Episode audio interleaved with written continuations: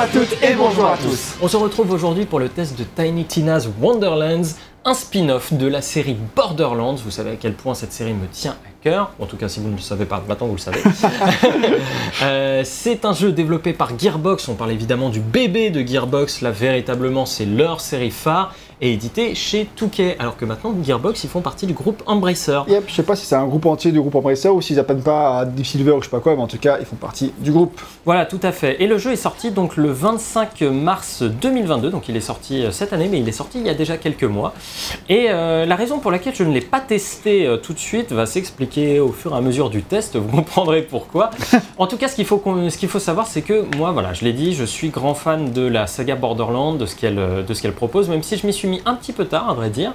C'est-à-dire que euh, ben, je m'y suis mis quand le... Deux sorties. Euh, non, euh, je m'y suis mis quand pre-sequel- après que pre-sequel et ses DLC soient sortis. Donc je m'y Ah, suis mis ouais. vraiment sur le tard. Et, euh, et en fait, on va rappeler un petit peu donc ce qu'est la formule Borderlands. Donc il faut savoir que Borderlands à la base, c'est un jeu qui a été présenté à un E3 par Gearbox. Et c'était un, un jeu dont personne n'avait rien à foutre la première Ah fois ouais qu'il a été présenté. C'était un jeu tout gris, sans aucune personnalité. C'était un shoot à plusieurs qui, avait, qui semblait avoir aucun intérêt. Donc forcément, quand il sort à ce moment-là, ben, enfin, quand il est présenté, ben, ça fait pas se lever les foules. Mais ils ont deux idées qui vont absolument tout changer pour la série. Euh, la première, c'est le cel shading. Euh, donc euh, le cel shading, pour ceux qui ne savent pas, voilà, c'est ce style graphique-là, avec des aplats de couleurs et d'ombres extrêmement forts. Surtout des contours noirs euh, C'est autour, ça. des, bah, autour de tout. Moi, je trouve que c'était vachement plus prononcé à l'époque de la PS3 et de nos jours, tu la vois. Bah, elle, a été, elle a été énormément retravaillée, évidemment, parce que. euh, mais c'est, je pense que c'est un peu une vue de l'esprit, ou en tout cas, euh, peut-être euh, de ta part sur la saga Borderlands, parce que, euh, en vrai, les jeux sont devenus de plus en plus colorés. Euh, au fur et à mesure, avec Borderlands 3, déjà, ils avaient énormément amélioré tout ça, la formule. Et en tout cas, voilà, le, la première bonne idée, c'est de passer le jeu en cel shading. La deuxième, c'est d'en faire un jeu plein de dopamine. Donc la dopamine, c'est quoi? C'est une hormone que vous sécrétez qui vous envoie euh, des trucs en vous disant c'est bien dans le corps, ça fait du bien. Et en gros, qu'est-ce que c'est? Eh ben, c'est le loot. C'est le loot. C'est d'avoir du loot à foison. C'est d'avoir voilà tous ces objets de plein de couleurs partout qui explosent. Et ça va devenir en fait ben, l'identité même de la saga. On est du coup face à des jeux qui c'est shoot and loot. Ouais, c'est un peu concret. Ouais, ce shooter Ouais, sous-genre-là, c'est un peu eux qui l'ont inventé, quoi. Clairement, c'est c'est la formule Borderlands qui l'a inventé. Popularisé en tout cas. Et, en- et- et ils y sont encore. Donc, euh, et ils sont un peu même les seuls véritablement sur ce marché, même si le système de loot maintenant il y en a de plus en plus chez beaucoup plus de monde. Euh, bah, le shooter-looter, euh, voilà, c'est shoot and loot, shooter-looter, appelez ça comme vous voulez. Euh, c'est beaucoup plus chez Borderlands qu'on retrouve. Et donc en fait, le premier épisode sort, et c'est un jeu qui est à fois sympathique, euh, mais qui n'est pas non plus fou. C'est-à-dire qu'il y a plein de bonnes idées, il y a des intentions bonnes absolument partout, il y a des armes, il y a plein de choses, l'univers est cool, complètement barré, le jeu est assez marrant. Mais voilà, sur un aspect scénaristique, on s'emmerde quand même un petit peu, y on voit quasiment pas de PNJ, euh, les zones de jeu se ressemblent un petit peu toutes, c'est pas fou. Euh, En fait, c'était bien à son époque. Sorti en ah 2009, oui, oui. un truc Quand comme ça. c'est- mais quand c'est sorti, surtout, c'est un jeu qui essuie les plâtres d'un truc qu'il est en train de créer. Donc forcément, on, lui, on se dit, ok, il y a du potentiel pour la suite, pour cette Ouais, saga. Ce que je veux dire, c'est que c'était déjà, un- à l'époque, c'était un jeu de shoot comme très différent de la concurrence. Ah oui, tout à fait. Et que par contre, quand tu y joues 5 ans plus tard, c'était normal qu'il ait vraiment pris un gros coup de vieux. Mais à l'époque, il a vraiment fait un petit peu sensation quand même. Ah oui, oui, il avait, il avait très bien marché, c'était un super jeu, et c'est pour ça qu'il avait été très bien reçu. Mais on sent que la série en a encore sous le pied. Et du coup, sort quelques années plus tard Borderlands 2, le chef-d'œuvre de la saga, tout simplement, encore aujourd'hui.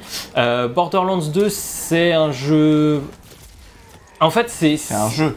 Oui, non, mais c'est c'est le pinacle vraiment de la série. C'est là où ils vont vraiment euh, avoir Anthony Birch à l'écriture, donc le frère de Ashley Birch, euh, à l'écriture pour euh, qui vont, qui va donner énormément de persos très très cultes. Ben, vous connaissez tous le Bojack, mais Tiny Tina aussi qui est né euh, avec ce jeu. Il y a eu Torg, il y a eu plein plein plein de personnages complètement fous euh, qui sont nés là. Et surtout, c'était un jeu vraiment, mais qui avait, avec euh, certes deux trois blagues qui ont quand même mal vieilli, mais qui avait une puissance comique absolument folle. Et je le répète aujourd'hui, mais parce que je sais que ça a tendance à être un peu oublié, mais Borderlands 2 est vraiment très drôle. C'est un jeu qui manie plusieurs types d'humour, de l'humour noir, euh, du guignol, euh, qui manie euh, la parodie, Potache, le potache, qui va vraiment dans plein de genres différents, mais une des intelli- une- un des trucs qui rend ce jeu si intelligent, c'est que ce qui est drôle, c'est l'univers, pas le scénario, pas ce qu'on pas ce qu'on y fait véritablement. Enfin, ce qu'on y fait dans les quêtes est un peu drôle, mais en tout cas, tout ce que vivent les personnages dans le scénario est très premier degré. Par contre, le reste, c'est l'univers complètement fou qui va amener à plein de choses absolument délirantes et hilarantes. Et du coup, voilà, Borderlands 2, c'est un excellent jeu qui va donner naissance à plein de DLC. Euh, le vaisseau de Scarlet, qui est bof, et tout plein d'autres DLC un peu plus mineurs. Mais il y en a deux qui sortent du lot. Ça va être le DLC avec Torg, j'ai oublié comment il s'appelle, mais en tout cas, c'est un DLC qui est absolument hilarant avec un personnage qui s'appelle Torg, qui est en fait, euh, comment dire, un, un mec ultra musclé qui présente des jeux euh, où tout le monde doit se tuer. Et il a. Des jeux télévisés, quoi. Ouais, c'est c'est ça, un jeu télévisé. Et, et le mec, il est à 2000%. En plus, c'est un rocker, donc il a même pas de, il a même pas de t-shirt. Il est toujours à imiter la guitare électrique quand il parle. Ça peut paraître un peu lourd comme ça, mais en vérité, c'est tellement bien dosé dans le jeu que c'est hilarant. C'est porté par des acteurs très très bons, tu dis. Ah ouais, les acteurs, les acteurs sont tous en feu, ils sont tous ultra contents d'être là. Et je veux dire, ouais, Borderlands 2, euh, ben, le Bojack, c'est Christophe Lemoine en français. Et, le, pareil, il est à fond, il est super content d'être là. Et si c'est devenu un méchant aussi iconique, c'est pas juste parce que bah, c'est voilà, un personnage un peu fou ou quoi. Non, c'est parce que il est extrêmement bien écrit, il a une trame euh, narrative passionnante. Donc voilà, en fait, Borderlands 2, avec tout ça, c'est bien. Le DLC de Torg est top. Mais il y a vraiment un DLC qui, pour moi, sort complètement du lot. C'est Tiny Tina et la forteresse Dragon. Donc c'est le dernier DLC sorti. Et c'est un DLC basé sur le jeu de rôle. C'est vraiment un dernier DLC sorti C'est vraiment un qui est DLC. sorti euh, des années plus tard. Oui, alors c'est- il y a un autre DLC effectivement qui est sorti des années plus tard, euh, juste avant Borderlands 3 en fait. C'est qui pour ça que je me permettais de préciser. Oui, oui, effectivement. Mais euh, là, disons que c'était le dernier, le dernier qui était Dans la Game of the attendu, Year voilà, et, et comment dire, imaginé en tant que tel quand Borderlands 2 a été, a été mis sur pied. Donc là, on se retrouve face à un jeu où, eh ben, c'est comme ce jeu-là. C'est à savoir que on, en fait, on vit une aventure imaginée par Tiny Tina qui nous dit bah voilà, euh, vous allez rentrer dans mon univers de euh, jeu de rôle qui s'appelle Bunkers and, Badasses et euh, vous allez vivre des aventures et ça donnait en fait un déjà ça donnait un énorme renouvellement dans la mise en scène parce que tu arrives dans une t'arrives en fait au début sur une plage et dit et il fait beau et tout est magnifique etc et après on lui dit mais euh, Tina t'es sûre euh, tu veux pas avoir un scénario un petit peu plus fort? Et elle fait ah oui pardon. Non en fait l'univers est très dark vous avez des squelettes partout et du coup tout devient noir t'as des squelettes qui sortent du sol etc donc vraiment des trucs qui aussi témoignent euh, d'un véritable amour pour le jeu de rôle puisque Le euh, jeu de rôle papier, papier. le jeu de rôle. euh, voilà, Effectivement, le JDR. Donjons et, euh, Donjons et Dragons. euh, Voilà. Donjons et Dragons, bah oui, euh, Bunkers and Badasses, c'est clairement une référence directe à Donjons et Dragons. Euh, tu vois, rien que le nom euh, est, est un peu marrant. Ouais, c'est vrai que c'est- Et, euh, et du coup, en fait, on vit cette aventure, mais avant d'être, euh, comment dire, avant d'être une aventure marrante, c'est avant tout un drame, euh, ce qu'on vit dans ce jeu-là. Euh, c'est Pendant le DLC, c'est ça dans, dans le DLC, tout à fait. Parce que je disais tout à l'heure que si le scénario euh, est sérieux et fait vivre au premier degré euh, les aventures, bah c'est parce qu'il y a des événements quand même assez dramatiques qui se passent dans Borderlands 2. Et le jeu arrive à nous faire rigoler quand même sur ces moments dramatiques, mais il y a des moments dramatiques. Il y a notamment des personnages qui meurent, et en fait, le DLC de, euh, de Tiny Tina, ça va être ça. Ça va être en fait le personnage de... De quoi Non, rien, rien. ça va... Non mais en fait c'est le personnage de Tina qui n'arrive pas à passer outre la mort d'un des personnages dans le jeu et du coup elle essaye de le faire vivre à travers le jeu de rôle. Oh putain. Sauf que pen- sauf qu'en fait tous les autres, mais non mais en fait Ah, elle essaye de faire vivre sa mémoire à travers ça. Sauf qu'en fait tous les autres sont en train de lui dire non mais Tina ce personnage est mort et ça nous donne en fait une fin de DLC qui est extrêmement touchante. Je pense encore vraiment un des meilleurs moments de la saga.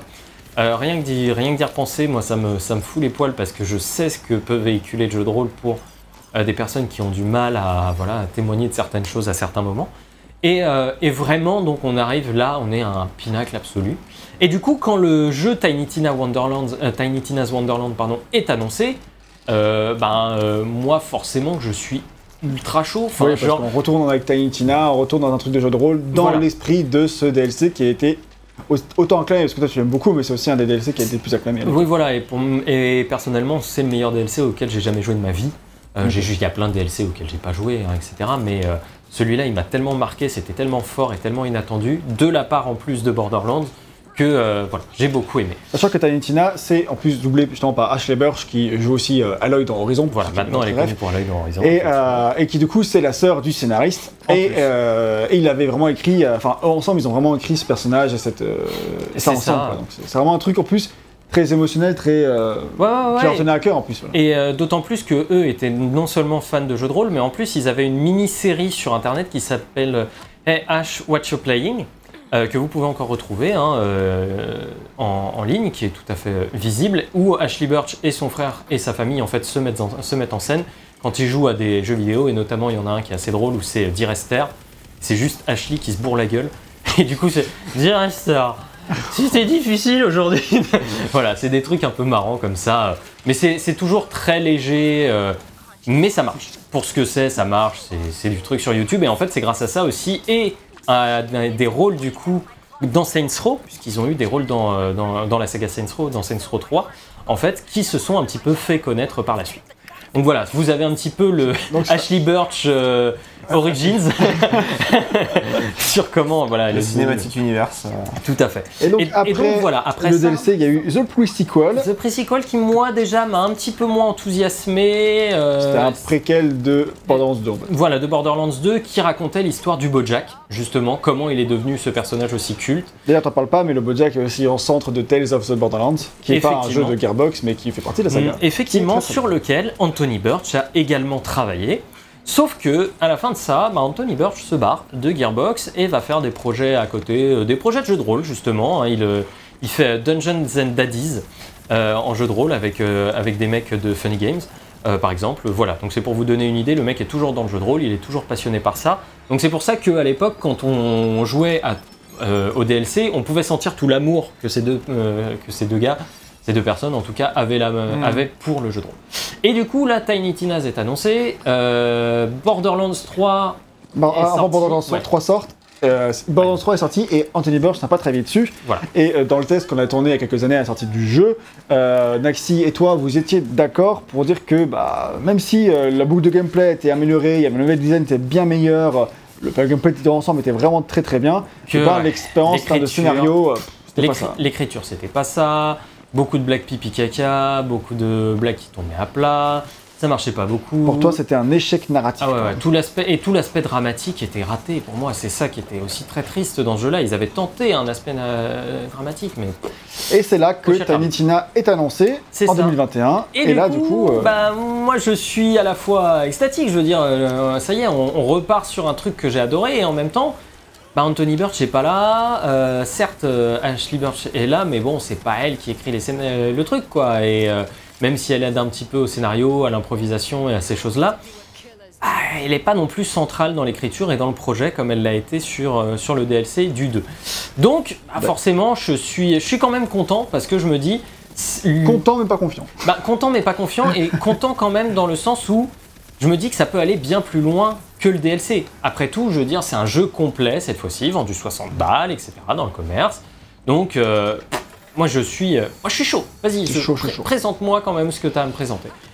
Et, donc, pour le euh, mettre en avant avant sa sortie, ils ont d'ailleurs rendu le DLC de Tiny Tina dans Borderlands 2. Ils en ont fait un standalone Voilà, donc vous pouvez pour jouer. 10 balles. Voilà, pour 10 balles. Je crois qu'il était gratuit sur Epic Game Store à un moment. Ben, aussi, au moment enfin, de sa plus, sortie. Oui, mais ça, si, si vous y jouez, en tout cas si vous voulez y jouer, euh, sachez, sachez, voilà, sachez quand même que c'est mieux de le faire avec le 2, d'autant plus que pour 15 balles, vous pouvez trouver le 2 avec euh, Tous ces DLC, tous ces ouais. DLC, donc je pense que voilà, limite le, le DLC tout seul à 15 balles sur lequel ils ont, à 10 balles sur lequel ils n'ont pas fait non plus énormément de travail, pas sûr que ce soit nécessaire. Mais bon, donc voilà, on arrive sur ce jeu et il faut savoir que Randy Pitchford dit que ils ont mis en vrai Randy Pitchford, c'est le boss de Gearbox qui a Ça. plein de casseroles au cul, hein, voire toute une cuisine. Ah oui, je l'ai noté dans la fiche, hein, c'est Ouais. pas gag, je tiens à, je Ouais, tiens à mais remercier je- mon co-auteur qui est moi-même.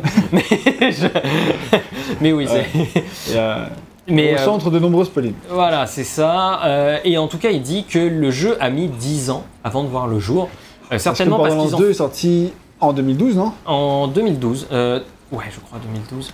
Euh, et, euh, et je pense qu'en fait, ils ont tenté de faire des pitchs dans des univers de jeux de rôle, mais pas forcément euh, le Pas pitch forcément de Tiny Tina. Quoi. Voilà. Hmm. Pas forcément un DLC de Tiny Tina tel qu'on l'a actuellement.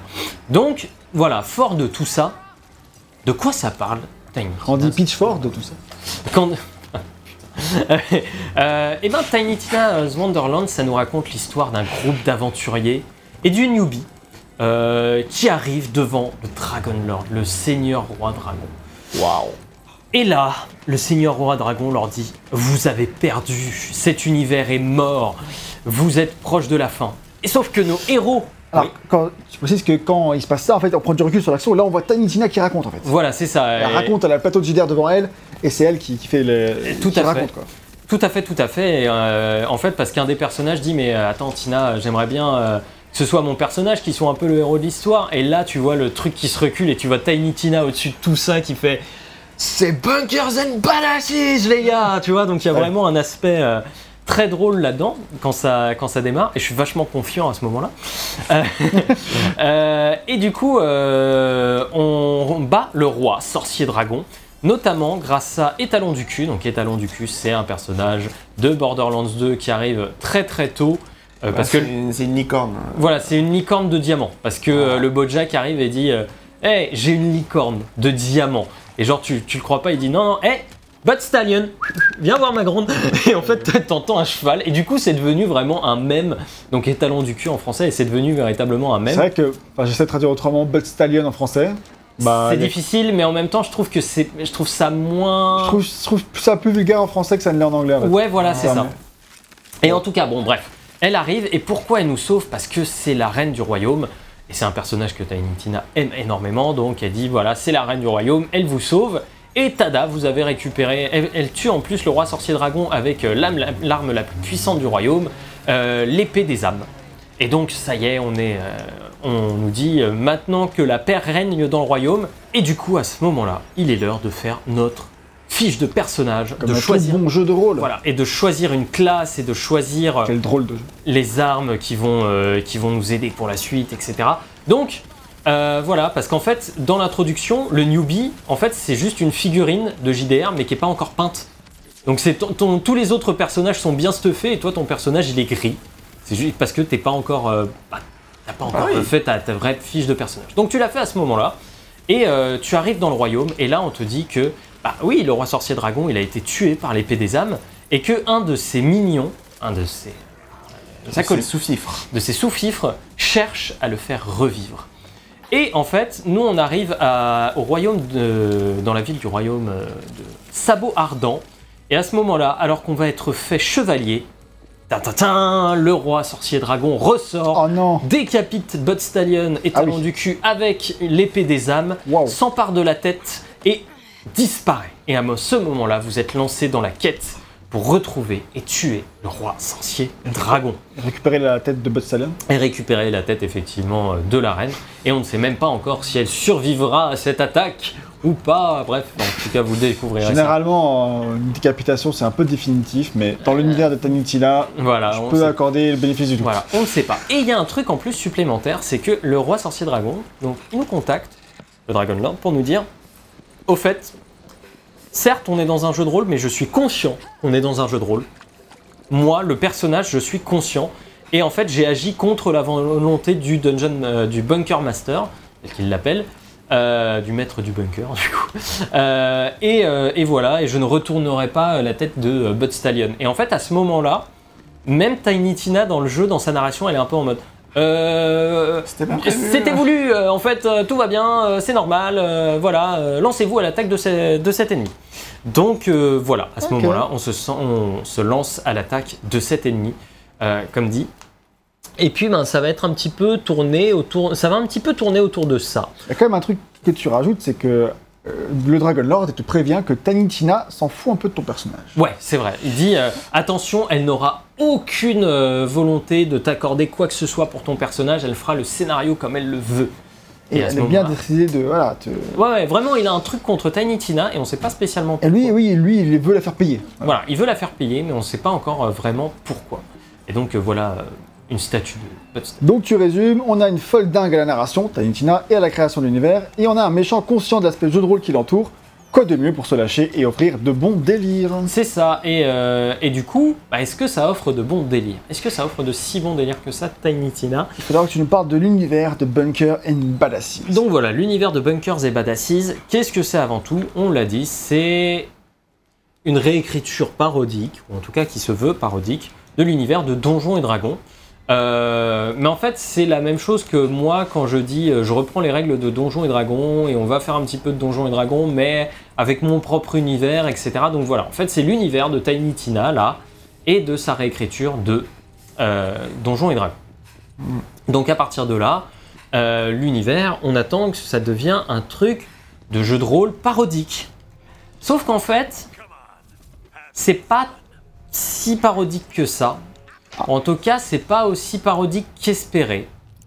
Euh, Ça va pas au bout du délire. comment dire En fait, tu, tu dis qu'une parodie, c'est pas juste une petite réécriture de quelques dialogues sérieux pour en faire un truc drôle. Voilà. La parodie, c'est bien plus complexe et bien plus casse-gueule que ça à faire. En fait, comme, comme beaucoup de gens disent, l'humour c'est sérieux. Et, euh, et quand on dit l'humour c'est sérieux, c'est que quand on, c'est, c'est très difficile de faire de bonnes comédies. Parce que euh, quand tu fais des comédies, ben, il faut que ce soit. euh, Oh putain, ouais, merde. Euh, il faut que ce soit du coup. euh, bah, faut que ce soit pris au sérieux. L'humour, c'est du sérieux. Et des bonnes parodies, ça existe. Par exemple, les As, donc euh, Zucker, Abraham Zucker, avec euh, Top Secret, ah, même si Top Secret peut plus se rapprocher d'un pastiche, par exemple. Mais. C'est trop drôle.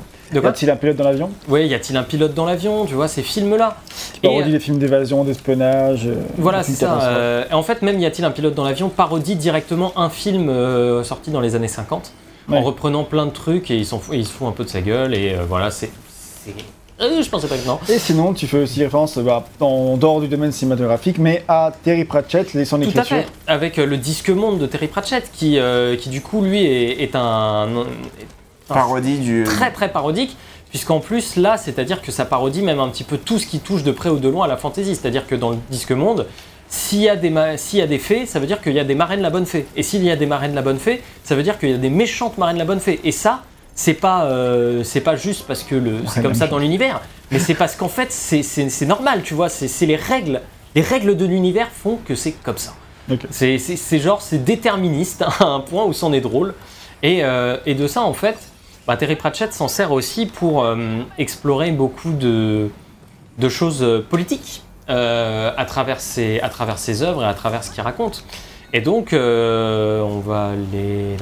Euh, et du coup, voilà, on pourrait se dire que Tiny Tina, ça se rapproche de ça, mais pas vraiment non plus, parce dis- qu'ils reprennent pas mal de choses de l'univers du jeu de rôle, mais ils les parodient pas, ils s'amusent un peu de deux trois trucs, mais Du coup, tu dis, est-ce que ce serait pas plus un pastiche voilà, potentiellement, tu vois, je me dis, est-ce que ce serait pas plus un pastiche comme Pastiche, c'est une imitation, mais d'un style. Tout à fait. Euh, c'est comme le, c'est le cas par exemple pour OSS 117. OSS 117, c'est un pastiche de film d'espionnage, Des euh, années 60. voilà, des années 60, avec un personnage qui est complètement fou, euh, enfin qui est complètement con, qui fait n'importe quoi, mais qui réussit quand même à la fin en reprenant absolument tous les codes, les trucs de ces années-là. Je veux dire, le premier, il reprend les nazis, euh, des plein de choses, mais, euh, mais voilà, moi je trouve que c'est, c'est un film qui est vraiment hilarant. De quoi?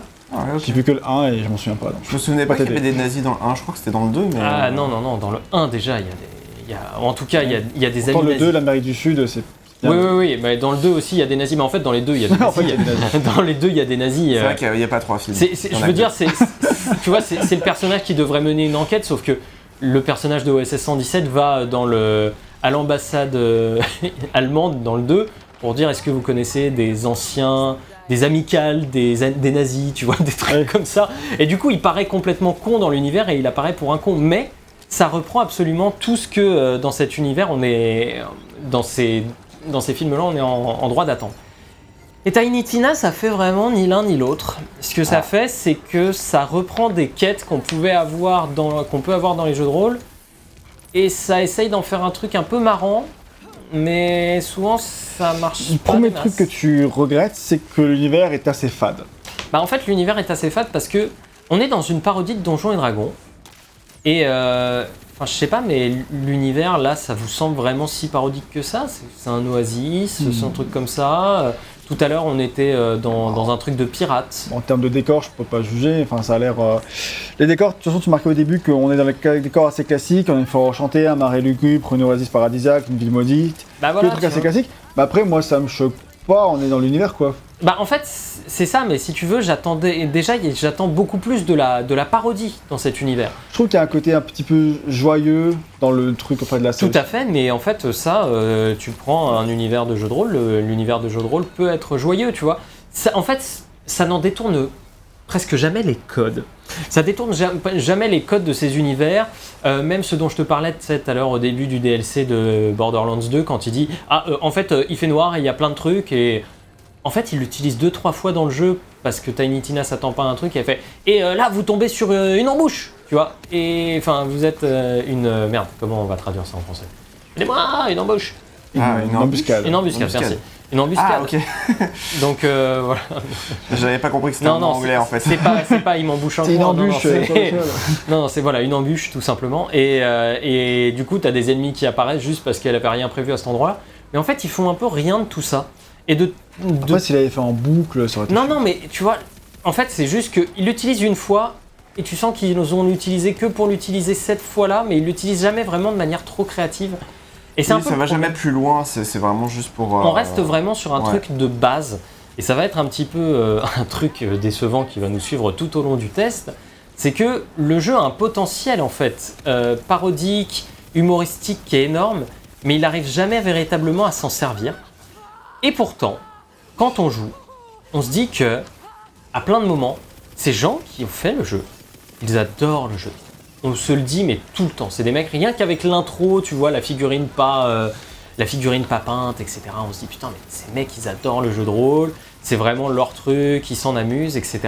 Sauf qu'en fait, entre aimer et savoir faire un game design et une narration centrée autour de tout ça, ben forcément, il y a un monde. C'est pas tout à fait la même chose. Donc, euh, voilà, moi je trouve que l'univers manque de force. Par rapport à ce qu'il aurait pu être, ce qu'il aurait pu avoir, je trouve qu'on est vraiment sur un, un univers beaucoup plus fade qu'attendu. Et déjà, ça, c'est un truc qui joue un petit peu en sa défaveur. Alors, c'est pas pour dire que le jeu a pas d'idée, hein, euh, mais t'as as toujours l'impression que c'est un peu faible par rapport à ce que ça aurait pu être ou euh, par Ouais. rapport à ce que ça devrait être. Alors du coup, bah, juste, enfin, pour faire un, en gros un truc pour, euh, enfin, une espèce de récap euh, pour euh, expliquer un petit peu d'où tu viens toi, mais euh, en tout cas entre quand t'avais fait le, le DLC du 2 euh, de Ouais. Tiny Tina, t'étais pas encore un joueur de jeu de rôle? Si, si, si, si. Ah ouais? ouais, ouais, Ah ouais, ouais, déjà, le jeu de rôle, ouais, Bon, ça fait, en ça tout fait, cas, ça Vous le fait- cachez juste. Il le cachait. Ouais, bah oui, c'est des choses que tu dis pas à tes amis. Mais euh, Non, les gars, je fais des tests de jeux vidéo avec vous, mais à côté de ça, je suis un nerd. je lance des dés. Non Pas Oh, toi je, savais que je, je savais que je vous décevrais, les gars. Non, mais là, là où je voulais en venir, c'était en gros, toi, t'es fan de Borderlands et euh, tu, tu es joueur de jeu de rôle et, euh, et toi, en fait, t'étais en droit de t'attendre à quelque chose d'un peu Je plus pense que je suis en droit- fantasque, entre guillemets. Oui, quoi. et puis même en fait, quand on dit jeu de rôle, bah tu vois, t'es dans ces univers-là. Et t'es. tu- Bah t'es pas immergé de toute façon parce que tu vas pas discuter avec des personnages, j'ai Alors, l'impression. si, si, si, tu vas discuter avec des personnages, euh, mais euh, c'est forcément, c'est pas de la même manière que dans un jeu de rôle. Ce que j'aurais trouvé marrant, tu vois, par exemple, c'est que euh, Ashley Birch fasse absolument tous les voix des, toutes les voix des PNJ. Ouais, Ça lui aurait demandé beaucoup trop de travail. non, non, mais je suis d'accord. Mais tu vois, dans l'idée, comme tu as souvent un Dungeon Master qui fait absolument toutes les voix, tu vois, et souvent des voix où tu essayes de faire Oui. Ah, Salut, bienvenue dans ma taverne. Tu vois, Un excellent jeu sur le jeu de rôle, c'est Inscription. Inscription, effectivement, Inscription qui a énormément d'idées. bientôt d'ailleurs. Euh, non, mais un, un jeu qui a énormément d'idées sur le jeu de rôle, la mise en scène et la mise en abîme. Parce que c'est ça aussi, Tiny Tina manque de mise en abîme sur son jeu de rôle. J'ai dit que voilà, le méchant, par exemple, avait, euh, savait qu'il était dans un jeu de rôle, etc. Mais en soi, à part deux ou trois moments où il va nous le dire, ça n'a aucune véritable influence sur le, le jeu, son scénario, tout du long. Ouais. Tu vois, alors il y a deux, trois moments dans le scénario un petit peu marrant où tu dis. euh, en fait, le personnage de Thor, il revient, et, euh, parce qu'il revient en tant que barde, je l'ai pas mis dans la fiche, mais il revient en tant que barde, et tu lui dis euh, Ouais, j'aimerais que tu. comment dire Que tu donnes à mon navire. Enfin, que tu bénisses mon navire de ta musique. Et sauf qu'en fait, il bannit ton, il bénit ton, ton navire tellement fort qu'il fait exploser l'océan. et du coup, t'es- t'es- tu passes plus par ton bateau, mais tu vas faire le truc à pied. Ah, Tu vois, t'as des trucs un peu marrants comme ça, c'est vrai que c'est marrant. mais C'est trop, c'est trop peu. c'est putain. Euh, c'est- c'est ça, trop hein. peu souvent Ouais, ouais. par rapport en fait à un truc où ce qu'il faut savoir Tu dans sens qu'ils sont pas lâchés en fait Ouais, vraiment quoi. c'est ça. Qui, en fait, ils sont un peu prisonniers de la formule Borderlands, et ça, j'y reviendrai plus tard.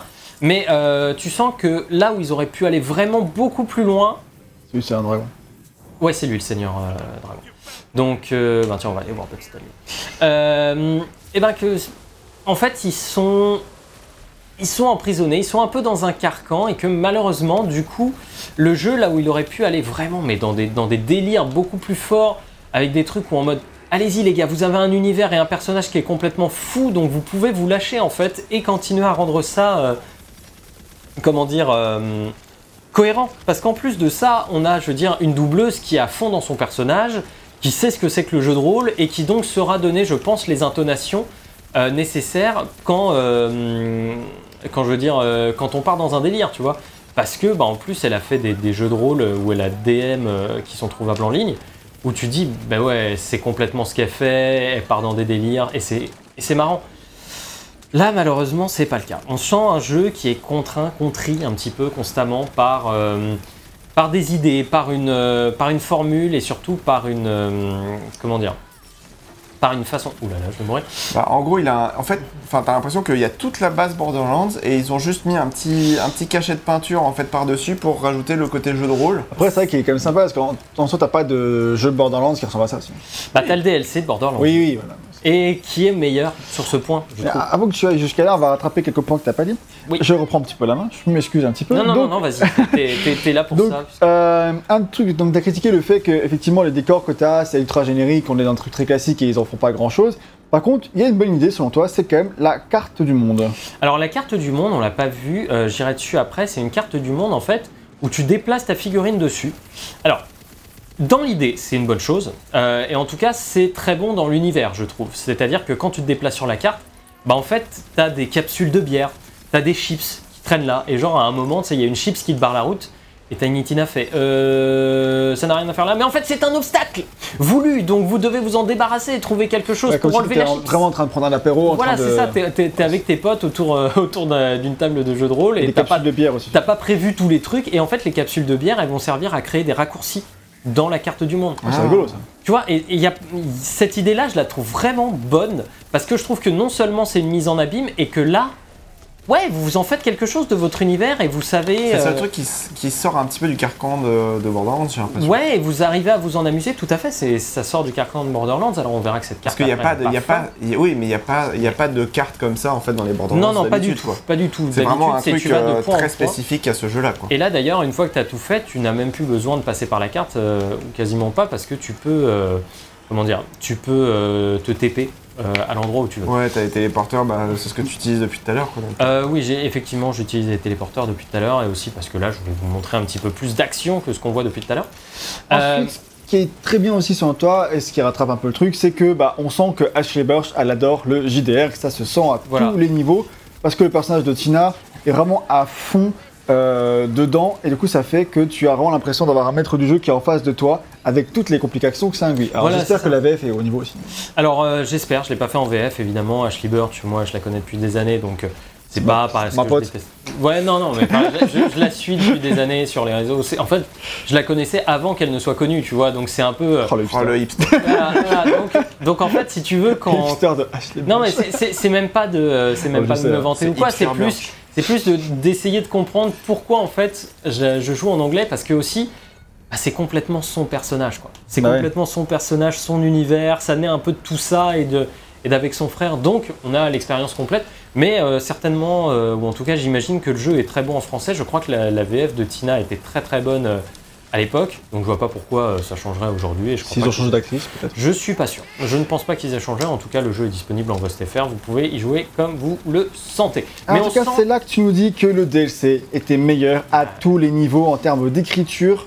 C'est vraiment très dommage. Tout d'abord, tu commences par l'aspect intéressant du méchant qui est conscient machin. Là, ça n'a aucune incidence sur le déroulé scénaristique, Ouais, ce que malheureusement. je- Ce que j'expliquais tout à l'heure, en fait, c'est que on a une bonne idée. Je trouve qu'on a une vraie bonne idée. Que ce, ce méchant-là, qui est en plus doublé, on y reviendra plus tard, mais par Will Arnett. Ah, Rien. trop bien. Ouais, ouais, ouais. Et c'est marrant parce que qui- Will Arnett, c'est Bojack Horseman, mais c'est pas le Bojack, faut pas confondre. C'est pas la même personne. Ah, C'est en- en- C'est Bojack- Bojack Horseman de la C'est série. Bojack euh, Horseman de la Bojack. série et pas le d'accord. Mais c'est Bojack. pas le Bojack de Borderlands. Faut pas confondre, c'est important. C'est deux personnages différents. ah vache, ok, d'accord. Ok. Donc en anglais, c'est Handsome Jack hein, en- Voilà, euh, pour Bojack. Voilà, et, euh, et là en fait, euh, il double donc, du coup le, le roi sorcier dragon et il fait un super taf. Il fait un super taf euh, C'est aussi Batman dans la VO. dans les, de dans les Lego Lego Batman, etc. Et, et, euh, et surtout, c'est un acteur de doublage qui est connu et reconnu. C'est c'est un- c'est même un bon acteur. Il avait joué dans Arrested Development. Donc euh, voilà, bref, en gros, euh, tu vois, le, mec, il est impliqué. Mais c'est juste que ils n'arrivent pas à en faire quoi que ce soit de ce méchant qui est conscient, si ce n'est qu'il est conscient. Et du coup, en fait, bah, ça n'a pas d'incidence. Genre, moi, j'attendais un méchant qui, euh, du coup, à un moment, décide de complètement détruire une partie du décor, tu vois, et dire, bah, en fait, non, ça se passe pas comme ça, euh, Bunker Master, c'est- maintenant, c'est moi qui décris C'est l'univers. vrai que ça aurait été encore plus fou, ça aurait pu donner lieu à des scènes un peu. Mais ouais, un peu plus. mise en scène assez. hein, Et cool. malheureusement, il n'y a jamais trop ça. Le jeu n'arrive pas à jouer avec ces trucs-là. Euh, et je trouve ça vraiment dommage. Et ouais, à, à plein de niveaux, ça aurait pu aller beaucoup plus loin. Euh, et surtout que le personnage du roi sorcier dragon reste quand même assez fun. Euh, bien doublé, euh, j'aime bien l'idée et j'aime bien ce qu'ils en font à la fin. Mais toujours un sentiment de pas assez. Vous n'allez pas au bout des choses. Et ça, c'est un sentiment qui est extrêmement frustrant et qui va nous poursuivre à travers. Ouais, tout. tu l'as aussi sur les enjeux généraux, parce que voilà, il faut se venger de, du meurtre, en gros, de l'étalon du cul. Mais bon, l'étalon du cul, t'en as un peu plus rien à foutre depuis 10 ans après. je veux euh, dire, c'est bon, elle a- le personnage a 10 ans. Dans bah, comme Tiny Tina, tu me diras. Oui, oui, oui, mais Comme euh, je veux dire, oui, mais le Bojack là, il y est pas. C'est vrai. Il est pas dans ce jeu, le Bojack. Tu vois, Par- Le dans. Borderlands 3, le Bojack, il est juste là une fois en fait. Enfin, il est là pour euh, deux ou trois quêtes, mais pas plus. Tu vois, ils en jouent pas tant que ça. Et, euh, et ça, c- et ça, c'était tout à leur honneur, très honnêtement. Euh, mais du coup, je pense que je vais me faire défoncer.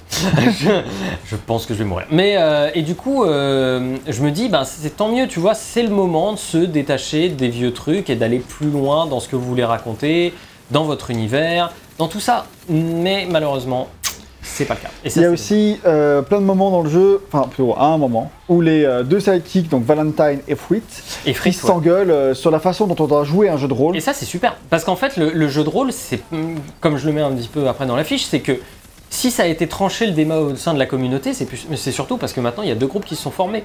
Le groupe de ceux qui disent le jeu de rôle, moi j'y joue pour le scénario, et ceux qui disent bah moi je suis un vétéran du jeu de rôle et j'y joue pour le côté bah comment dire je euh, je vais faire du dungeon crawling littéralement je vais juste là-dedans pour tuer des méchants etc et rien de plus et je fais level up mon personnage et si mon personnage meurt et ben c'est pas très grave je recrée un personnage alors que quand tu as un aspect scénaristique là-dedans bah forcément tu t'attaches à ton personnage et tu t'attaches aux enjeux scénaristiques du monde qui t'entoure Oui, oui, donc il y a deux écoles, c'est comme pour le porno en fait. Il y a des gens qui Hein regardent Non, pour le non, non, scénario on s'arrête là, on et les autres qui regardent pour, donc voilà pour juste. euh, Et tu vois, Ah. ça, ça, c'est un aspect intéressant.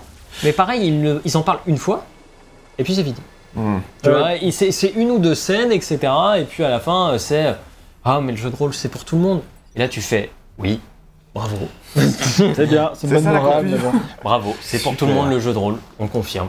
Et tu dis que en comparaison, le DLC donc, de Borderlands 2, il avait ce mérite d'avoir des thématiques simples mais parfaitement exécutées Et qui avait une surtout- vraie influence sur le jeu. Et surtout un, truc dans la dramaturgie, quoi. D'aller chercher beaucoup plus loin dans, dans, euh, voilà, la, la perte d'un être cher et comment on s'en remet et comment le jeu de rôle peut nous aider à, euh, à parler de ces choses-là. Et, tu- et avec une fin, encore une fois, magnifique. Là, malheureusement, même dans ce que le jeu cherche à nous raconter à travers le personnage du roi sorcier dragon, ah, ça a pas cherché midi à 14h, quoi. C'est. euh, c'est vraiment le truc du ah mais en fait j'ai- j'étais ce truc là et tu fais ah oui d'accord c'est sympa mais vous auriez pu un petit peu en parler ou en fait avoir des quêtes et des trucs en rapport avec ça mais c'est pas le cas c'est pas le cas et ça c'est C'est dommage quoi. Et c'est dommage parce qu'en plus, le scénario il est quand même porté par des acteurs euh, talentueux. On n'a pas de Ashley Burt et Will Arnett, mais on a aussi Andy Samberg. Andy Samberg, donc que Ah vous ouais. connaissez peut-être pour Lonely Island, mais, ma- et, euh, mais pour- maintenant pour euh, Brooklyn Nine-Nine. Euh, le mais film Palm Springs. voilà, et qui est dans le film Palm Springs, que, j'ai noté aussi, hein, et j'ai dit Ouais. d'ailleurs allez le voir, il est cool, il est super cool. Donc lui, il joue Valentine, Et il joue Valentine, et euh, Fred est joué par une actrice euh, beaucoup moins connue. Wanda Sykes. Voilà, qui est beaucoup moins connue, mais qui, et qui elle joue du coup une voix de robot. Euh, c'est moins. f- et- en fait, bah, c'est c'est pas. une voix de robot quoi. Non, mais c'est pas tant euh, que c'est une voix de robot, et c'est pas tant qu'ils jouent mal, que ce qu'on leur donne à jouer n'est pas non plus fou, quoi. Hmm. C'est c'est ça le truc en fait, c'est que tu peux avoir les acteurs de talent que tu veux si tu leur donnes des dialogues et des, et Bah des ouais. scénarios qui sont pas dingues. bah, tu vas te retrouver avec des acteurs talentueux qui récitent des lignes et des trucs de dialogue pas dingues. Donc, euh, alors, ils font de leur mieux et honnêtement, le voice acting est vraiment bon, il n'y a pas de souci, mais pas, pas plus loin quoi. Ça, ça reste. euh, Tu as dit que du coup, la quête principale elle est très plate et sans grands enjeux à ton grand désespoir, ton grand dame. Voilà, je suis, je suis ressorti euh, déçu à ce niveau-là de Tiny Tina, tout en sachant qu'il avait beaucoup de choses à proposer à tous les niveaux. Mais est-ce que la, les quêtes secondaires vont rattraper tout ça? Ouais, bah, on va en parler un petit peu de ces quêtes secondaires parce que en fait Borderlands ça a surtout euh, ça a souvent tourné autour de son intrigue principale mais surtout autour des quêtes secondaires puisqu'en fait ne serait-ce que le personnage de Tiny Tina il est connu aussi et apprécié à travers les quêtes secondaires euh, dont elle bénéficiait c'est-à-dire que en fait Tiny Tina dans le premier jeu quand on la trouve elle nous dit juste aller récupérer des fragments de bombes pour faire péter le train. Tu fais péter le train et en fait après elle dit ah j'aimerais faire une partie euh, j'aimerais faire une fête pour un mec tu vois et du coup en fait le mec c'est un méchant. Et euh, du coup tu vas enlever le méchant tu vas faire des trucs et des conneries tu vois et tu vas enlever le méchant et, euh, et en fait Tiny Tina euh, elle l'accroche enfin elle l'attache et elle dit euh, enfin elle l'électrocute et elle dit ça c'est pour mes parents et tu vois sa quête se termine comme ça genre un personnage un peu fou mais qui a une quête assez dramatique par rapport à son passé etc et c'est vraiment cool et quand ça arrive, tu te dis putain, c'est vraiment sympa. C'était une quête en plus qui est en plusieurs, plusieurs segments. Donc t'es pas obligé de la faire en entier, mais c'est toujours cool. Et, euh, et du coup, tu- moi je m'attendais, tu vois, à ce que euh, le jeu reprenne un petit peu plus cet aspect-là. Parce Surtout que en que fait, la- Borderlands, ouais. Surtout que les Borderlands, ils ont une quête principale qui est assez courte en ligne droite, Voilà. mais c'est qui elle vit à travers toutes ces missions secondaires, qu'en plus t'aides à level up, etc. Bah, là, en fait, c'est simple. Si je faisais juste la quête principale de Tiny Tina, il y a au moins 60% des décors que je verrais pas. Ah oui. Au moins. Ouais, ouais, parce qu'en fait, même dans les décors, tu les vois, les décors, mais en fait, il y a plein de trucs secrets cachés ou des bouts de niveau qui se débloquent que quand tu as. euh, que quand tu fais des quêtes secondaires. Et, euh, ça, c'est cool. J'ai toujours apprécié ce truc-là dans l'univers parce que ça me pousse aussi à me dire bah, si tu l'aimes, cet univers, tu vas le développer par toi-même en faisant des quêtes secondaires. Et ce que faisait Borderlands 2, euh, plus que Borderlands 1, c'est que dans ces quêtes secondaires, et je l'ai raconté avec celle de Tiny Tina, c'est qu'il crée des arcs scénaristiques des arcs scénaristiques dans lesquels tu t'attaches au personnage avec des trucs un petit peu marrants et parfois des trucs plus dramatiques. Et comme je l'ai dit, il prenait au sérieux sa dramaturgie. Dans Borderlands 3, c'est pas le cas. Dans Borderlands 3, les quêtes secondaires, c'est tu trouves un personnage fou à un moment et tu fais une quête pour lui et fini. Tu le vois plus. Alors, Ah. C'est pas le cas pour tous, tu vois, mais c'est le cas pour la plupart. Et du coup, bah, c'est forcément extrêmement décevant par rapport même à The Pre-Sequel, hein, qui cherchait à faire euh, des trucs et à expliquer aussi l'histoire du Bojack et de ses relations, etc. Donc forcément c'est cool et il y a des choses à raconter. Borderlands 3 à ce niveau-là c'était quand même... C'était euh, c'était pas bon, en plus avec euh, un un humour qui moi me plaisait pas du tout, énormément à base de pipi caca. Euh, choses sur lesquelles ils sont un petit peu revenus quand même sur Tiny Tina. Hein, on va pas se... Voilà, euh, je sais que par exemple Nodus trouve que c'est encore beaucoup le cas, moi je trouve qu'ils en sont vachement revenus et que c'est pas plus mal pour la série et pour, et pour le jeu et l'écriture. Euh, mais euh, voilà, ils ont repris en fait plus la formule malheureusement de Borderlands 3. Et du coup, ça fait qu'on a quoi? Ben, on a des quêtes secondaires où on trouve un perso. Et ce perso, il est fou Et puis on passe à un autre perso. et puis euh, voilà, tu fais une quête pour ce personnage fou et en fait, tu découvres que le personnage, ben, il était fou. Et que Tu dis- certes, tu fais un truc un peu con dans la quête, mais enfin, ça- Tu dis qu'on a la simple impression que ce à quoi on joue là, c'est une quête secondaire qui a été imaginée après deux bières à- sur un coin de serviette à 2h du mat. Voilà, c'est vraiment ça. C'est putain, les gars, j'ai une idée vraiment trop drôle pour euh, pour le truc. Regarde, euh, il est fou. voilà. Il et en fait, fou, il est fou et en fait, euh, tu vois, Mais il parle à sa jambe de il bois. est fou. Et tu fais, bah, c'est c'est- ouais, c'est marrant. C'est vite fait. Enfin, c'est pas non plus, euh, c'est pas non plus la folie, quoi. Donc, euh, Bah donc- si, il est fou. oui, c'est la folie. Euh, c'est la folie d'être fou. Donc, euh, C'est pas dingue par contre. non, vraiment, je pense qu'on est en, on est en mesure de s'attendre à beaucoup mieux Ouais. euh, de la part de la saga, mais Donc les J'ai cas secondaires sont l'impression- un peu inutiles, etc. Donc ça craint. c'est ça. Donc en tu dis fait, qu'il y a du bon, mais il y a du mauvais, et entre les deux, il y a beaucoup de médiocres. voilà. Il Super. Ça- ça dit un petit- ça donne un petit peu le ton. Tiens, on va aller sur la Et carte surtout, bah, après avoir fini le jeu, maintenant, tu ne te souviens que de 3 ou 4 quêtes secondaires euh, C'est ça, quoi. et c'est des quêtes secondaires parodiques un peu marrantes. Alors il y en a une sur deux groupes de métalleux qui sont l'un en face de l'autre et tu vois qu'ils s'engueulent. Et en fait au milieu il y a le fantôme d'un mec mort et les deux groupes disent Mais non mais c'est nous qui l'avons tué avec notre musique. Et t'as l'autre non c'est nous qui l'avons tué avec notre musique. Et du coup tu dois enquêter un petit peu sur qui l'a tué avec sa musique. Et ça je trouve ça marrant tu vois. T'as une quête aussi avec euh, des lutins qui en fait deviennent bleus. C'est ça la carte du monde? Qui, et, euh, des lutins qui en fait deviennent bleus. Et tu vois, c'est des schtroumpfs. Et tu vois, l'idée de la quête est plutôt marrante. Et euh, comment, ils comment ils en viennent, c'est plutôt marrant. Alors ça, tu vois, euh, je trouve l'idée marrante, tu vois, la, la canette de bière, que tu as été obligé de mettre un coup de poing dedans, paf, pour passer. Tu vois, et euh, pareil, tu vas dans les trucs. Par contre, je la trouve immonde graphiquement. Ah ouais, Hein, euh, ouais. le, le, le, le Ah, personnage bon, est ouais. Ah, dégueulasse. ce serait, serait moche. hein. c'est je, voilà, c'est très. Non, artistiquement, c'est ça qui est moche. En fait, j'aime pas tout la tronche des personnages. Non, moi non plus. Là, je, je la trouve vraiment dégueulasse. Et Euh, peu importe le personnage que tu fais d'ailleurs, hein, c'est. Ce sera toujours personnage, moche. il est moche. Oui, Voilà. et puis euh, tu vois, tu vas avoir un personnage secondaire. Il est moche. Ils sont tous moches. Ils sont tous dégueulasses. Donc euh, voilà, mis à part quelques bonnes idées par-ci par-là, on nage quand même dans un océan un peu médiocre. euh, qui ne Aïe, saurait aïe, aïe. être relevé que par quelques bonnes idées par-ci par-là et par un gameplay, mais ça j'y reviendrai plus tard. Euh, et c'est dommage quoi, c'est vraiment dommage parce qu'il y avait des tonnes d'idées à avoir sur des quêtes secondaires avec des trucs qui partent en couille. Parce que tu peux le faire. Tu peux le faire. Non, mais en fait, c'est ça le truc, c'est que dans un tel jeu, c'est là justement qu'il faut se lâcher et pas dire va me chercher trois oranges et deux bananes. Tu vois, C'est parce que, en fait, le, le truc dans les, dans les jeux vidéo, c'est que oui, les quêtes secondaires, c'est très souvent d'aller chercher des trucs ou d'aller tuer des ennemis. Mais ce qui est intéressant, c'est l'impact dramatique que ça va avoir que de faire ces Bah, la quêtes-là. motivation. les- Voilà, ça, ce dont je racontais, ce que je racontais tout à l'heure pour Tiny Tina, ce qui est marrant, en fait, c'est d'aller chercher le personnage, euh, le, fou, en fait, t'es obligé de le ramener, de le maintenir en vie, mais avant, faut que t'aies tué tout son camp de méchants. Bah, donc tu vas, tu vas faire quoi? Bah, tu vas simplement tuer des ennemis. Je veux dire, enfin, il y a rien de fou là-dedans, tu vas simplement tuer des ennemis, c'est classique.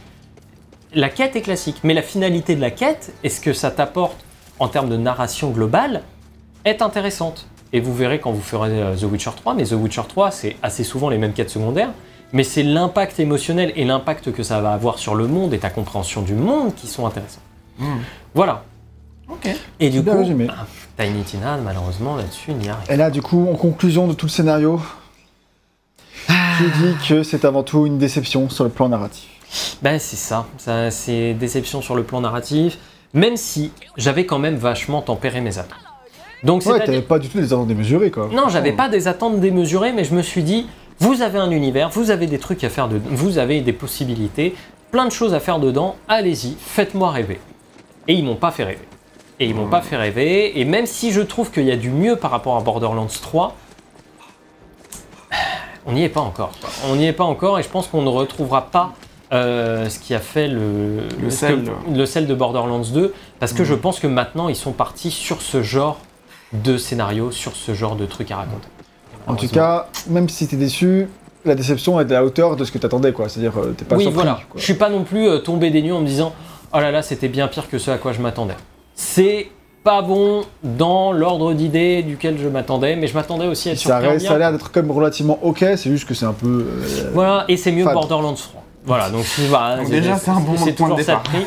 Ah, déjà, Borderlands C'est ça. 3 avait des méchants nuls à chier, donc euh, Ouais. déjà en améliorant le méchant, ça va un peu mieux. ouais, tu dis que effectivement la, la- la série a l'air un peu prisonnière d'elle-même à ce stade, quoi. Bah ouais, et on va expliquer aussi pourquoi dans euh, tout ce qui va être le gameplay. Donc, euh, bah, je crois que j'ai terminé d'ailleurs. mon Oui, oui, c'est bon. Donc en fait, dans le gameplay, euh, moi j'ai nommé la partie on prend les mêmes et on recommence. Pourquoi? Parce que, Borderlands, quoi. bah, en fait, Borderlands, tu peux me poser deux questions. On peut se poser deux questions légitimes. La première, c'est est-ce que le gameplay de Borderlands a évolué depuis euh, le premier voire le deuxième épisode? La réponse à ça, c'est oui. le jeu a quand même bien évolué, avec maintenant on peut glider, on a quand même beaucoup plus de verticalité sur lesquelles jouer, euh, les armes sont plus folles, on a... Bref, l'univers a quand même beaucoup plus de choses et de trucs. euh. Pour moi, là-dessus, on peut clairement dire oui, et ce sans... Tant que tu vas pas chercher la petite bête. Par contre, on peut me poser l'autre question.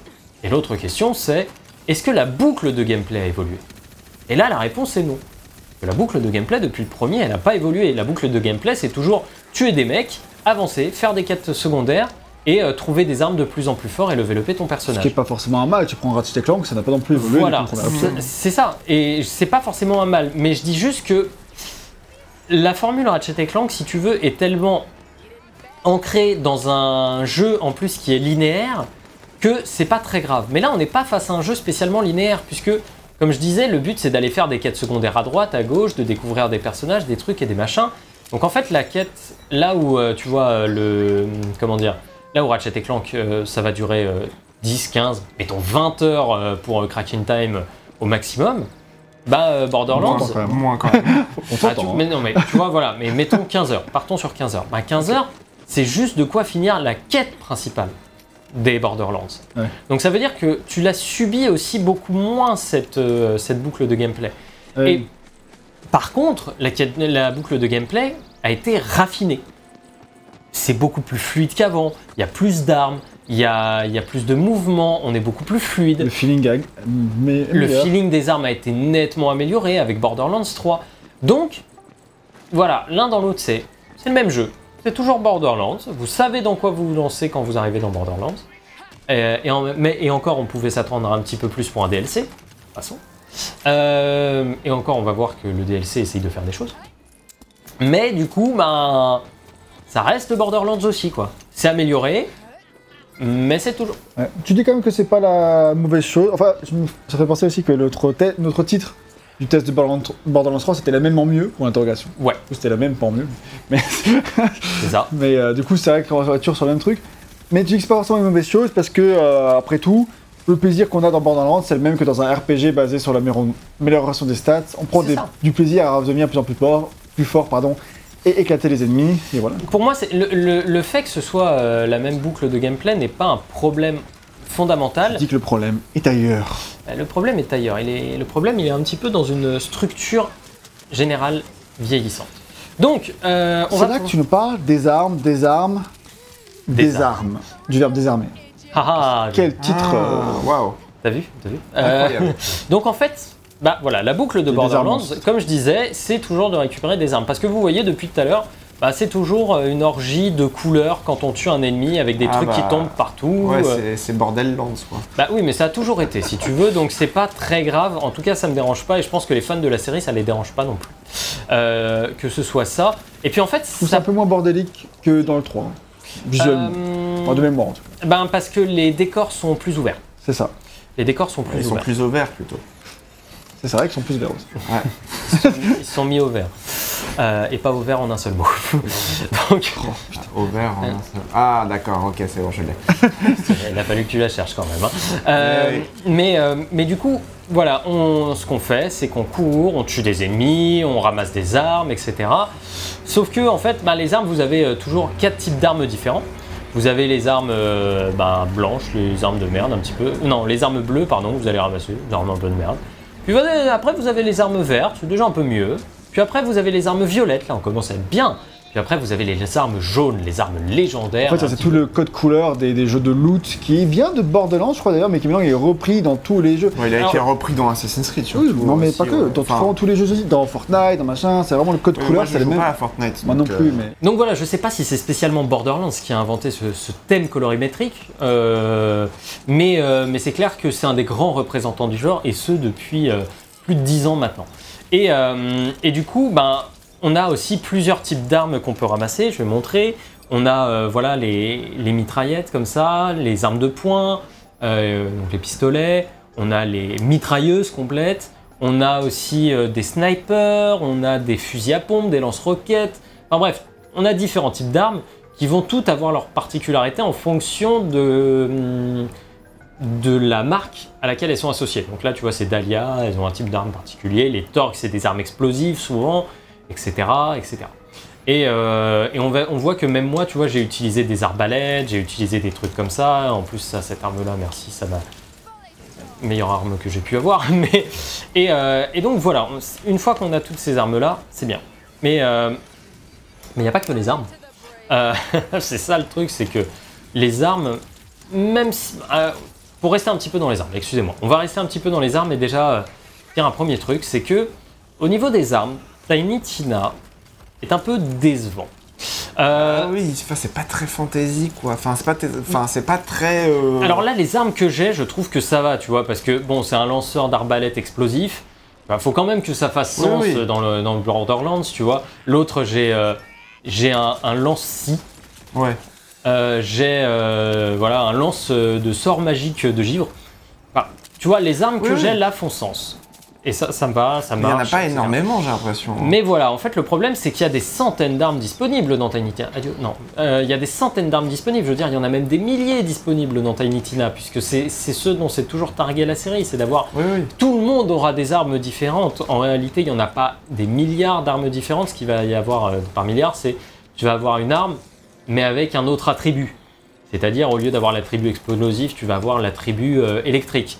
Les armes qui sont légendaires, par contre, ce sont des armes uniques. Voilà. Ça, qui vont avoir des différences dans les stats des armes, mais les armes en elles-mêmes sont uniques. Tu les retrouveras Hmm. pas en moins bien dans d'autres coloris. Donc voilà, c'est un petit peu ce sur quoi se base euh, Tiny Tina. Et effectivement, comme tu le dis, je trouve que Bah, sur la panoplie d'armes, j'ai pas l'impression qu'il y en a qui soient, qui soient vraiment. euh, bah, il y en a plein pas, il y en a euh, pas assez, je trouve, qui, qui sortent de l'univers fantasy. Et, euh, et même si on a des arbalètes, des trucs comme ça, bah, je m'attendais. Pourquoi pas des lance-épées Pourquoi pas des lance-flammes Tu sais, je veux dire, tu mets, euh, tu mets une arme. Au bout de cette arme, tu mets une baguette magique. Et tu, et genre, tu as un rayon. euh, bah, comme Harry Potter dans les jeux Harry Potter, quoi. Voilà, mais t'as- non, mais un- je veux dire, t'as as un truc d'invocation qui se met en place à chaque fois que tu commences à tirer avec l'arme. Et tu vois, déjà, ça fait un peu plus fantasy. Et je trouve que le jeu manque de trucs comme ça. Il manque d'audace Ouais, au bah, niveau on- des armes. On Tu te dirait que c'est des, c'est des armes de Borderlands 3 avec quelques armes un peu fantasy. Bah en fait voilà, c'est ça, tu te retrouves avec aussi des armes parfois futuristes. Genre là, euh, mon lance arrivé, euh, je veux dire, t'as vu le euh, l'UD euh, sur, euh, sur cette arme? Je veux dire, c'est pas un truc de fantaisie ça. Tu Ah, vois, le avec HUD, le, ouais. ouais, Oui. le HUD de l'arme, c'est pas un truc de fantaisie, tu vois. Enfin, l'arme à la limite je veux bien, mais même tu vois, t'as un viseur, le fait d'avoir des viseurs, je trouve que c'est, tu vois, pourquoi pas euh, le- un viseur comme ça, mais sans la technologie, ça fait un truc un peu technologique. je Bah, trouve que- ouais, ouais, voilà, je trouve que c'est un peu dommage là-dessus qu'ils auraient pu aller beaucoup plus loin. Bah, ils... Enfin, ils assument pas totalement le style, en fait. Alors après, soyons euh, honnêtes, euh, trouver des centaines et des centaines d'armes à utilisation fantasy dans un jeu comme Borderlands, qui demande aussi d'être un jeu euh, un peu fast FPS, tu vois, Ouais, ouais. pas facile. Hein, alors des charges, vraiment, c'est loin d'être facile et euh, je trouve que pour les armes un peu uniques, on s'en sort bien. Mais Ouais. dans l'ensemble, c'est vrai que je Tu trouve dis aussi que le problème, c'est que vu qu'il y a tellement d'armes, que c'est un peu le truc de Borderlands, le côté que quand ils sont généreux, certes, mais quand c'est trop généreux, ça peut être boulimique de plein de façons. Et que du coup, bah. euh, Eh Ben parlons-en de la boulimie, tu fais bien de me lancer là-dessus. Parce que avant, dans Borderlands, on n'avait que deux choses à se soucier, euh, véritablement en tout cas, c'était nos armes et un bouclier. Sauf que maintenant, vous voyez que j'ai bien plus de choses. J'ai deux accessoires, j'ai mon bouclier, j'ai un truc qui améliore mes stats, j'ai une amulette et j'ai deux sorts de magie. Donc en fait, là déjà, est-ce qu'il n'y a pas quelque chose qui vous choque quand vous regardez mon équipement? Je comprends euh, Au-delà de rien comprendre, qui peut être C'est illisible. En vrai, en vrai, bah après, c'est- mm, moi je vois pas l'arme. Moi je vois que le, le- fond. Moi je, vois- je vois pas les armes. Ah oui, tu vois que le fond, ouais. Moi je vois pas les armes. Vraiment, je me concentre. Là, il y a un anneau, je me suis vraiment Ouais, c'est deux anneaux, donc ça c'est les anneaux hyper, d'accessoires. Non, en fait, ce qui doit vous choquer, c'est plus la couleur. Et c'était déjà le cas dans Borderlands 3. J'ai quand même beaucoup de trucs en violet et en, et en légendaire, quoi. Et regarde mon inventaire, Ah oui, je. j'ai quand même beaucoup de trucs en violet. En fait, j'ai que ça. T'es Et à beaucoup d'heures de jeu, c'est la fin du jeu? J'ai j'ai fi- j'ai fini le jeu. Ah oui. Mais j'ai pas un endgame de 20 heures. quoi. Euh, et le truc, c'est que j'avais fini le jeu, j'avais le même équipement. Ok. Tu vois, j'ai pas changé d'équipement depuis que j'ai terminé le jeu. En fait, le problème, c'est que maintenant qu'on a des tonnes de trucs à soucier et à ramasser, bah, en fait, ça veut dire que les drops vont être aussi beaucoup plus fréquents. Et qui dit drop beaucoup plus fréquent dit aussi beaucoup plus fréquemment du loot de qualité. Et Ah qui oui. dit beaucoup plus souvent du loot de qualité, dit beaucoup plus souvent du légendaire et du mythique. Mais ça veut dire aussi que bah, la dopamine qu'on reçoit, elle est quand même aussi beaucoup moins forte. Ouais. Parce que c'est comme aller au casino et gagner à chaque fois. C'est trop bien. Non, parce que. J'y retourne. hein. Ouais, sauf que à chaque fois, tu- à chaque fois, je veux dire, c'est le casino, c'est prisi. À chaque fois, tu gagnes un centime. Tu vois, et un-.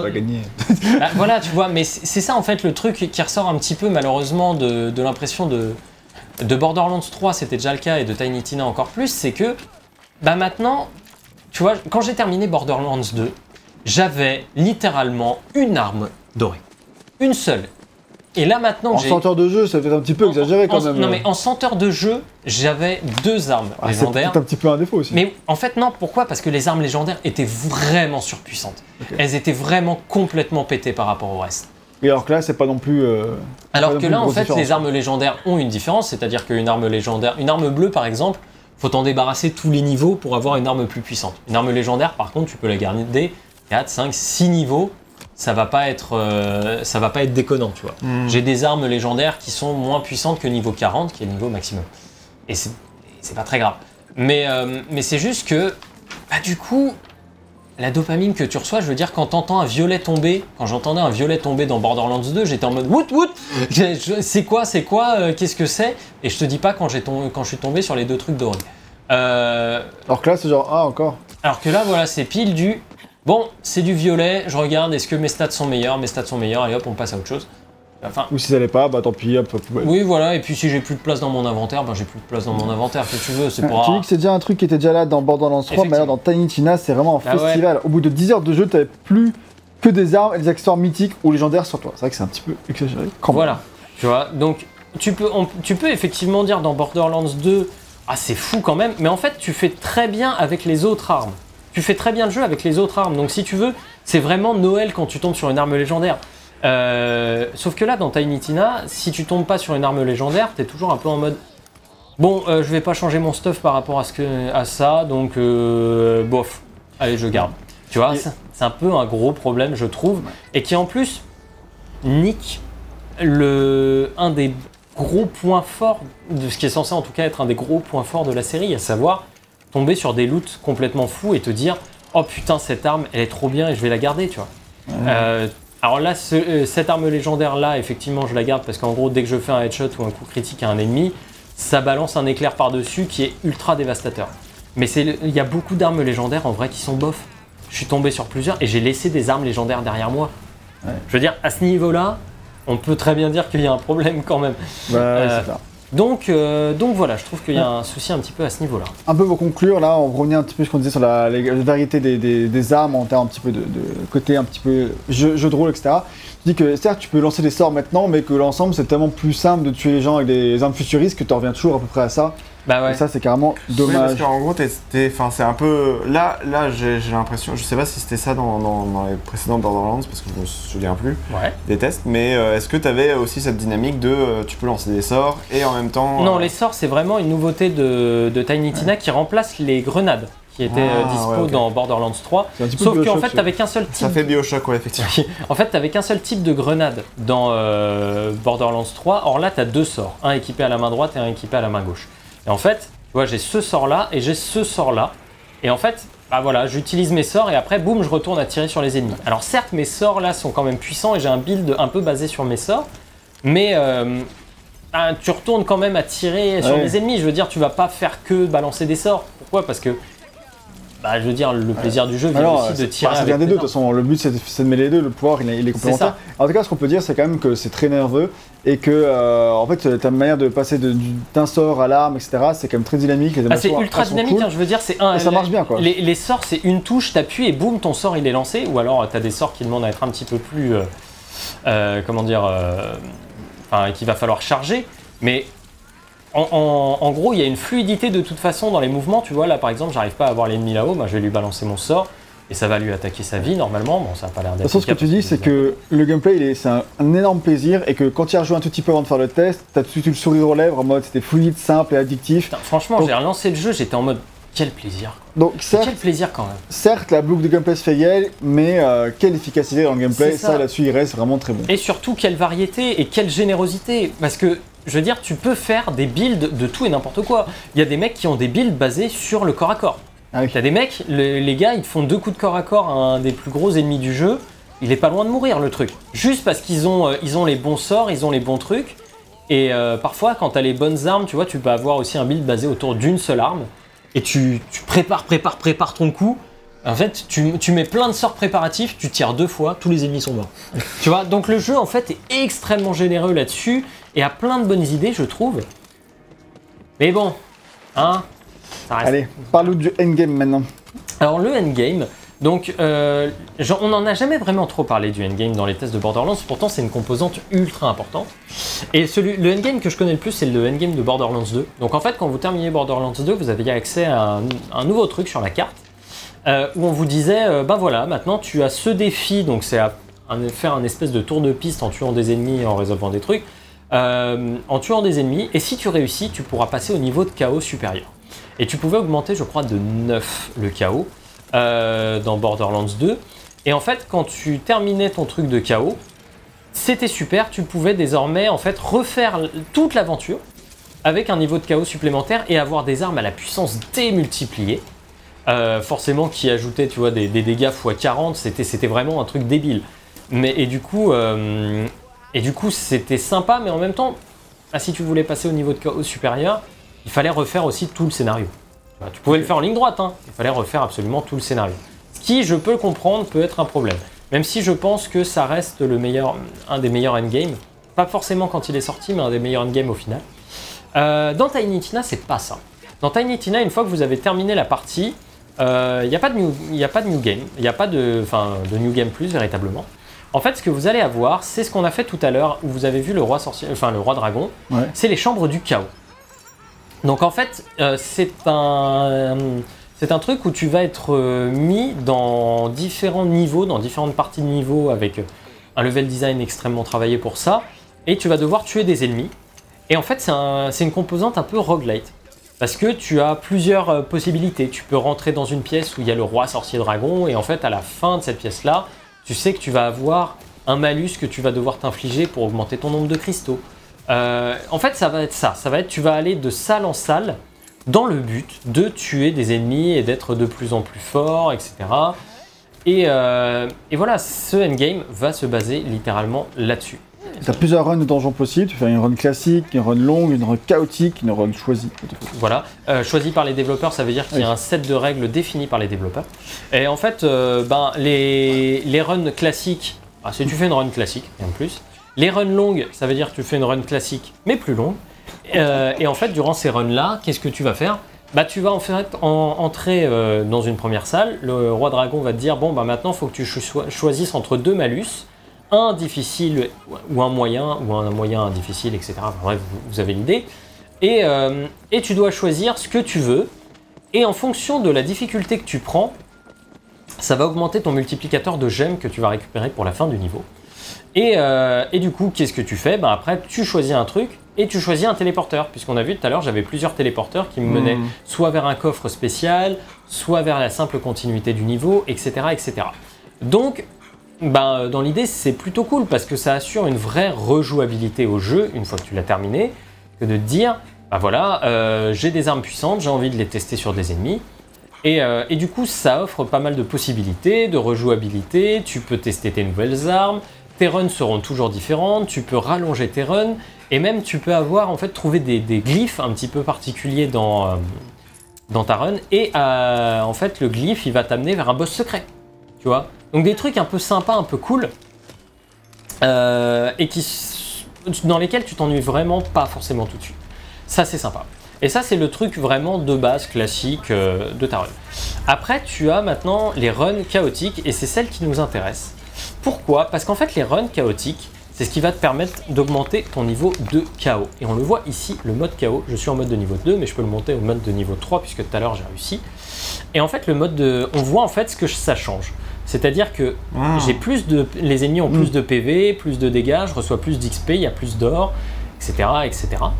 Euh, et plus j'augmente, plus en fait on voit que la difficulté monte, monte, monte. Et en fait, quand le jeu est sorti, tu avais 20 niveaux de chaos. Ah. Et en fait, ça, hum, ça alimentait aussi un, un nouveau type d'arme qui sont les armes chaotiques. Donc les armes chaotiques, en fait, ce sont des armes euh, qui ont des stats plus puissantes que tes armes de base et même des attributs parfois un petit peu plus puissants. Donc ça va faire en sorte que euh, bah, tu sois toujours un petit peu meilleur dans ta run. Ah, C'est Mais un nouveau grade de euh, Voilà. d'armes. Mais t'auras pas de de- légendaire et machin truc et tout quoi. Euh, ça peut être des armes légendaires. Non, non, c'est toujours euh, par rapport au même truc d'armes, mais Ah qui ouais. vont avoir des petits boosts par rapport aux armes que tu pouvais Ah, trouver à la base. Euh, et le truc, c'est que contrairement à Borderlands 2 où je disais tu avais des multiplicateurs de trucs et t'allais plus en plus loin, plus en plus fort, c'est pas le cas dans euh, Tiny Tina. Dans Tiny Tina, tes armes, là, tu vois, mon arme, elle fait. euh, cette arme, elle fait euh, 332 x 3 de dégâts. Bah, si je tombe sur une arme en mode chaotique, elle pourra faire, mettons, 377 x 3. Tu vois Mais tu vas pas avoir des démultiplicateurs x 40 comme Ouais. c'était le cas dans Borderlands 2. C'est pas du tout le cas, on n'en est pas là. Euh, là, tu vas vraiment avoir des, des types d'armes comme ça. Et en fait, en, si tu arrives à pousser le niveau de chaos euh, au niveau 20, ce qui est très difficile, demande d'avoir un bon build, etc., à ce moment-là, ils vont te proposer des armes dites volatiles.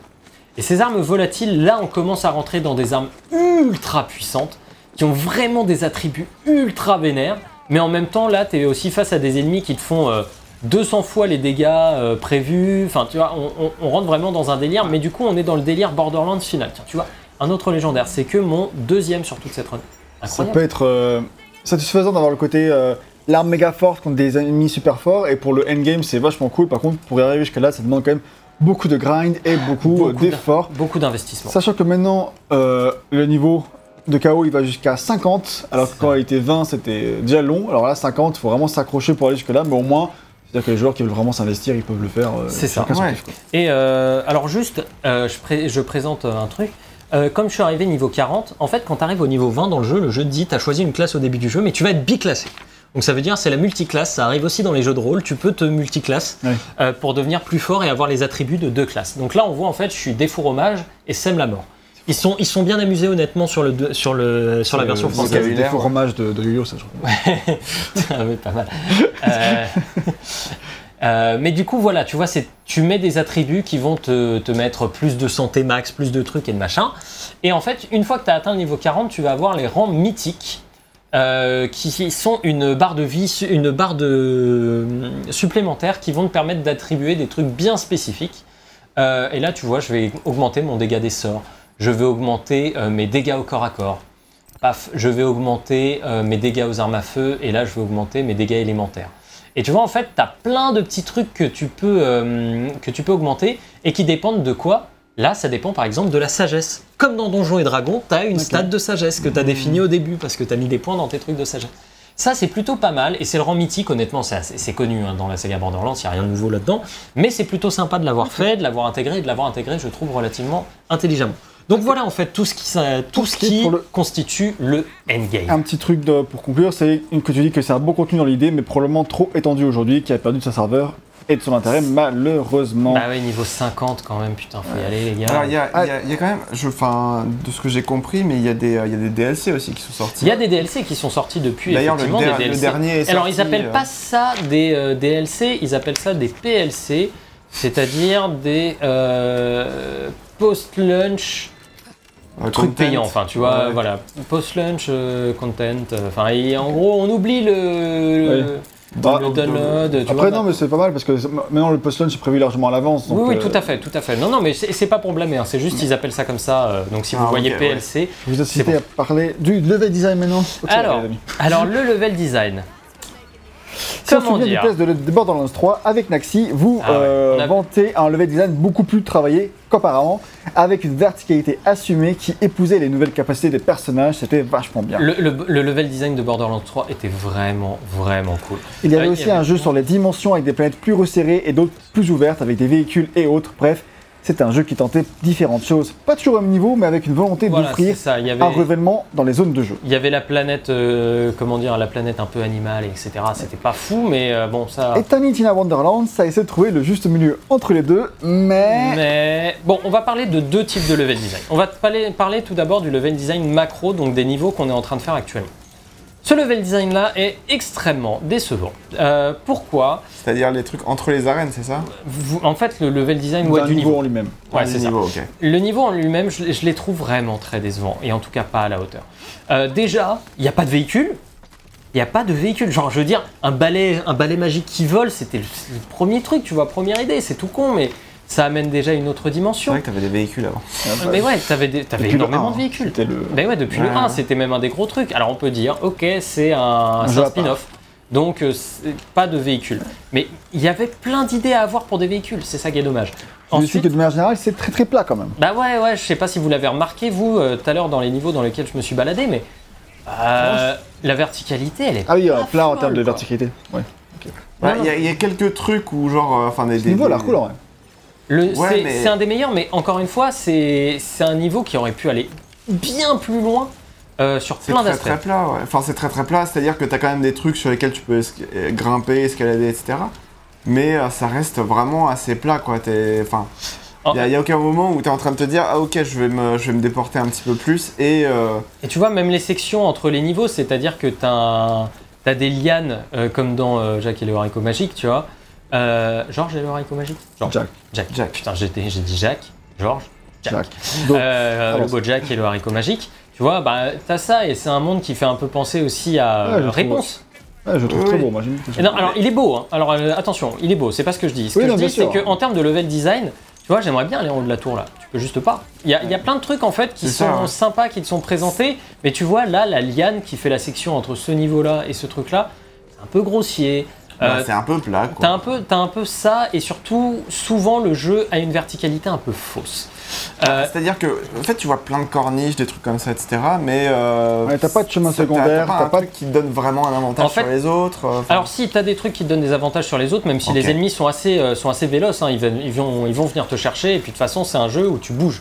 C'est pas un jeu euh, Tiny Tina où tu... Le problème des ennemis, c'est qu'il y a vraiment très peu de variété dans les ennemis aussi. Ça, Oui. ce qui fait que c'est un gros problème, parce que tu as de niveau en niveau, mais c'est toujours les mêmes ennemis. Bah, en fait, quand on a fait la chambre du chaos tout à l'heure, vous avez vu la plupart des ennemis du jeu. Aïe. Euh, C'est-à-dire, et en plus, ils sont même pas spécialement intelligents. T'as- Enfin, intelligemment fait. T'as des, voilà, t'as des vivres, vivres. T'as des requins, ok. T'as des crustacés, ok. Euh, t'as des zombies, bon, ça classique, euh, pourquoi pas. Mais enfin, on est loin du délire que ça pourrait être. Encore une fois, c'est ça le truc, tu vois. Et c'est ça que je reproche à Tiny Tina, à plein d'égards, c'est que le délire que pourrait proposer et être le jeu n'est qu'une fraction finalement de ce qu'il propose au final. Et ça, c'est décevant à sur plein d'aspects. Tu dis que tu te sens vraiment très limité au sein des niveaux, que du coup le plaisir de la découverte ou même de la contemplation n'est pas vraiment présent. C'est ça. Par contre, le jeu a d'autres propositions de niveaux qui sont mieux, visiblement, que ce soit dans la chambre du chaos ou dans les rencontres qu'on fait dans l'open world, quand les ennemis nous attaquent, on rentre dans des arènes bien mieux construites. Bah, en fait, vous l'avez peut-être vu tout à l'heure quand on était dans les chambres du chaos, mais je courais à droite, à gauche, je m'accrochais à des corniches, je glissais, je Ouais, je machin. ouais. En fait, le level design des, des parties gameplay un petit peu euh, un petit peu plus vénère comme la partie qu'on vient de faire là est beaucoup plus cool. Le seul truc, c'est que ces arènes-là, si elles sont sympas euh, et qu'elles épousent à merveille le gameplay et la proposition, tu vois, c'est vraiment ces arènes-là. Tu vois le truc, tu vois que là, je peux glisser, euh, Ouais, t'as ouais. la rambarde pour aller jusque-là, c'est bien fait. Ah, de nos jours, ça reste relativement convenu, on a vu plein de trucs. On a eu plein de trucs comme ça, mais honnêtement, ça marche marche toujours bien, aussi bien et c'est efficace. Et dans un gameplay en plus rapide, tu vois, c'est. Pour moi, on est dans la même veine de ce que peut proposer euh, Doom Eternal, qui a, je trouve, de très très bons level design d'arène, tu vois. Wow. Extrêmement bien pensé en, en fonction des ennemis et Doom tout. Eternal, ça va quand même bien mieux en termes de level design d'arène, mais ça a l'air d'être vachement sympa aussi. Les arènes en elles-mêmes, comme tu le dis, le problème c'est que ces arènes-là, qui sont bien construites, etc., Bah, il y en a elles pas sont assez. pas nombreuses, T'en malheureusement. fais le tour un peu vite, elles sont toujours un peu construites de la même manière. Et du coup, ben, quand tu fais la chambre du chaos, alors certes, tu vas aller dans différents coins de niveau, tu vas aller dans la forêt, tu vas aller dans les trucs. Mais au final, bah, quand tu es dans la forêt, tu fais toujours un petit peu la même chose au sein de cette forêt et euh, le level design se ressemble toujours un peu. À se demander même si parfois c'est absolument pas le même truc ou que le, comment Ouais. dire, les, les éléments aléatoires ne sont pas assez importants. Et du coup, je ressors du jeu en me disant, après un Borderlands 3 qui avait quand même poussé les potards un petit peu plus à fond, eh ben Tiny Tina, je trouve qu'il régresse un petit peu à ce niveau-là. Il reste mieux que Borderlands 2, qui était encore beaucoup plus plat avec de longues étendues, mais même là, tu avais des véhicules, tu vois, et tu- des trucs qui pouvaient te permettre de t'amuser avec des potes. Mm. C'est moins le cas. C'est moins le cas et c'est dommage. Là, pour conclure un peu, tu dis que Tiny Tina est vraiment très très cool à jouer, ça c'est pas remis en cause, c'est fun, c'est bordélique, il y a plein de pouvoirs, d'armes, et tu peux faire plein de builds différents, Je veux dire, c'est très généreux. Voilà, ça s'imagine bien comme vous me voyez depuis tout à l'heure, quoi. Ah, bah, Je veux dire, c'est, on voit vraiment un, un jeu qui est fluide, joli à regarder, avec des effets un petit peu partout et tout. Vraiment un truc cool, quoi. Mais que si on regarde un œil un peu, plus, un peu plus critique pour un joueur qui ne va pas faire que la campagne principale et en rester là, eh ben il y a de quoi être frustré par la proposition. C'est limité et restreint par rapport à son potentiel qui est énorme, on aurait pu faire beaucoup mieux. En gros, la formule Borderlands subsiste car elle reste seule sur le marché et du coup bah, ça fait que ça marche bien parce qu'il n'y a pas de concurrence. Bah ouais, la shooter- les shooters-looters. Mais malgré tout, on y prend beaucoup de plaisir, euh, même, mais plus que jamais, les coutures sont visibles et recouvrir l'ensemble d'un vernis différent ne suffit pas à convaincre. En voilà. parlant de vernis, parlons des graphismes. Attends, non, moi j'avais juste un- une remarque à faire. C'est que quand même, enfin juste pour terminer sur ça, mais euh, Borderlands, comme tu en, tu en- tu en parlais, c'est quand même euh, l'expérience un petit peu coop, etc., où tu vas jouer avec tes, tes amis. Est-ce que, euh, est-ce que par exemple, euh, enfin tu sais, il y a tout le truc de Tennisina qui va raconter euh, avec plusieurs personnages autour de la table, etc. Ouais. Est-ce que toi, en tant que, en tant qu'ami, euh, enfin quand vous êtes à plusieurs en fait à, Ouais. à jouer au jeu, est-ce que vous, a- est-ce que, y a- enfin vous allez incarner vraiment que des nouveaux personnages Euh, non, a c'est en fait c'est, c'est comme dans le dans l'autre dans les autres Borderlands, c'est des potes qui te rejoignent sur ta, ta game qui t'es host quoi. Si Ah. c'est toi qui si c'est toi, C'est qui toi qui es le personnage principal et Oui, eux oui. ils sont juste là pour t'accompagner. C'est en ça, tu restes le personnage principal de ta propre Ok. quête. Eux ils sont pas intégrés dans le Et si, scénario quoi. non, et si je vais, euh, si je vais sur la- l'aventure d'un pote, ben je reprendrai où il en est lui dans l'aventure. D'accord. Ça- mais ça, ça a jamais été euh, plus développé sur les, Oui, dans oui, les Borderlands, bon. donc c'est pour ça que j'en ai pas spécialement parlé, mais bonne Je me disais avec le côté Ouais. jeu de rôle. euh, Non, non. C'est parti pour le speedrun de la direction artistique. Alors, Donc, la- euh, la direction en cel shading, mais t'as été déçu des environnements du jeu. Enfin, Non. Euh, oui, alors j'ai été, j'ai été déçu euh, des environnements du jeu, mais ça je l'ai déjà dit. Je trouve qu'en fait les environnements, tu vois, il ne se lâche pas assez. bah, celui, celui dans lequel on est, Celui-là, je trouve que c'est le plus sympa. C'est le plus sympa avec des lianes un petit est peu partout, des, des châteaux forts, etc. Même si j'aurais voulu qu'ils aillent encore plus loin, tu vois, dans, dans le truc. Euh, Ça fait partie des idées chouettes dont tu parles, parce qu'il y a vraiment des trucs très cool avec euh, des tons et des couleurs pastel qui marchent très très bien. Ça c'est Et top. des lieux magiques et plaisants visuellement à parcourir. Je pense que je fais référence à celui-ci parce que. Il y a peut-être d'autres, hein. Euh, ce- plaisants à parcourir, euh, un petit peu féerique, etc. pastel. Ça, ouais, ça- ouais, ouais, mais c'est cool. Mais celui-là est vraiment sympa et je veux dire les, les couleurs quoi, c'est vif, C'est c'est on y est, c'est très joli. Et tu vois Borderlands 3 avait joué lui sur des tons un peu plus euh, un peu plus dark. Euh, avec euh, des univers futuristes, une ville un peu plus euh, serious business, etc. Euh, Il y avait toujours de la couleur, mais c'était C'est clair que c'était beaucoup trop sérieux visuellement. c'était très 3. sérieux Euh, visuellement Borderlands Ça donnait pas 3. du tout envie. Alors que ça, ça me donne plus envie, ça a l'air plus fun. Quoi. Mais ouais, ça a l'air beaucoup plus fun visuellement, et t'es vachement plus dans le truc, et c'est cool, tu vois, à jouer. Euh, en tout cas, moi, je suis, je suis assez, je suis assez conquis par, par les tons, les couleurs et tout ce qui est choisi. Par Mais- contre, au niveau de la direction artistique globale, encore une fois, on se lâche pas assez, putain, les mecs, allez-y plus loin, quoi. Je veux dire, quand vous me proposez une forêt et que le seul truc de la forêt, c'est d'avoir des champignons géants, en fait, au lieu des arbres, Bah, c'est bah, un peu faible. c'est un peu faible, quoi. C'est Et puis- Star Wars. et puis c'est le seul. C'est vrai, on dirait que, on dirait que Star Wars par exemple n'a que Tatooine, je sais pas, tu vois, n'a que deux trucs avec des déserts. Enfin, c'est C'est bizarre. pas vrai. Si, c'est vrai. Non. Mais donc subsiste l'impression qu'il manque des choses et des, éve- et des événements. C'est ça qui prédomine malheureusement, le tout en relation avec une narration et un level design qui n'arrive pas à élever le sang en l'ensemble. Pour ça. autant, le jeu est joli. On est dans la même veine que Borderlands 3, mais bon, aujourd'hui le cel shading, ça paraît un peu facile. C'est plus autant charmant que ça ne l'était à une époque. Bah, c'est ça. Même si je trouve que encore une fois, le jeu a suffisamment sa patte pour Ouais. que ça ait de la gueule. Le Mais- jeu est un peu gourmand par contre sur Et le- PC. Ah ouais, par contre, le jeu est gourmand. J'ai j'ai un PC, euh, un bon PC, alors d'il y a deux ans, hein, certes, mais j'ai un bon PC qui faisait tourner comme un charme Borderlands 3. Euh, là, en Ah, bah, était- very high, mais pas en ultra, en Il very high. Pas optimisé déjà à la sortie. euh, Non, non, non, Borderlands euh, 3 était pas optimisé. Non, mais celui-là. Ah oui, non Euh. Enfin, Tiny Tina était pas Euh, optimisé. T'inquiète, il euh, est toujours pas. Oui, oui, c'est ça. Euh, l'ai- Je l'ai vu tourner sur, euh, bah, sur le PC de Modus quand, quand je travaillais chez Gamecult et, euh, et il, a- il avait du mal quoi. Enfin, alors Ouais, que c'est pas pas un jeu qui est si, euh, enfin, qui est si incroyable que ça quoi. Mais, bah, euh, en tout cas, euh, visuellement, euh, disons que c'est- pas le truc le plus renversant. euh. mais ça, ça- ça- ça contribue à pas mal de choses. De, j'ai l'impression que c'est à la base sûrement un DLC de Borderlands 3 et que. euh, Je pense surtout qu'ils n'ont pas le budget d'un épisode principal. bah, ça. Soyons honnêtes, hein. je pense qu'ils n'ont pas ce budget-là. Parlons Donc, maintenant de la musique. On va passer- par quatre chemins. La musique et on ne peut plus générique. La composition, c'est Joshua Caro, qui est un compositeur qui a bossé beaucoup pour Gearbox en interne, mais c'est son premier travail sur une OST. Alors, ça fait longtemps qu'on n'a pas dit qu'une musique de jeu vidéo était pas bonne. Euh, Ben on va le faire. Euh, la musique de Borderlands, euh, de Tiny Tina's Wonderland, sérieux? Bon. Euh, la musique de Tiny Tina Wonderlands n'est pas bonne. Elle est, on ne peut plus décevante. Et parce, pourquoi? Parce qu'en plus, la saga a un univers musical extrêmement fort, marqué par Jesper Kid. Enfin, Jesper Eh oui. Kid, quoi, putain, qui est là depuis le premier épisode, qui a fait l'épisode 1, 2, pré-sequel et même le 3, où il était épaulé de quatre autres compositeurs, ce qui offrait une variété musicale qui était assez folle.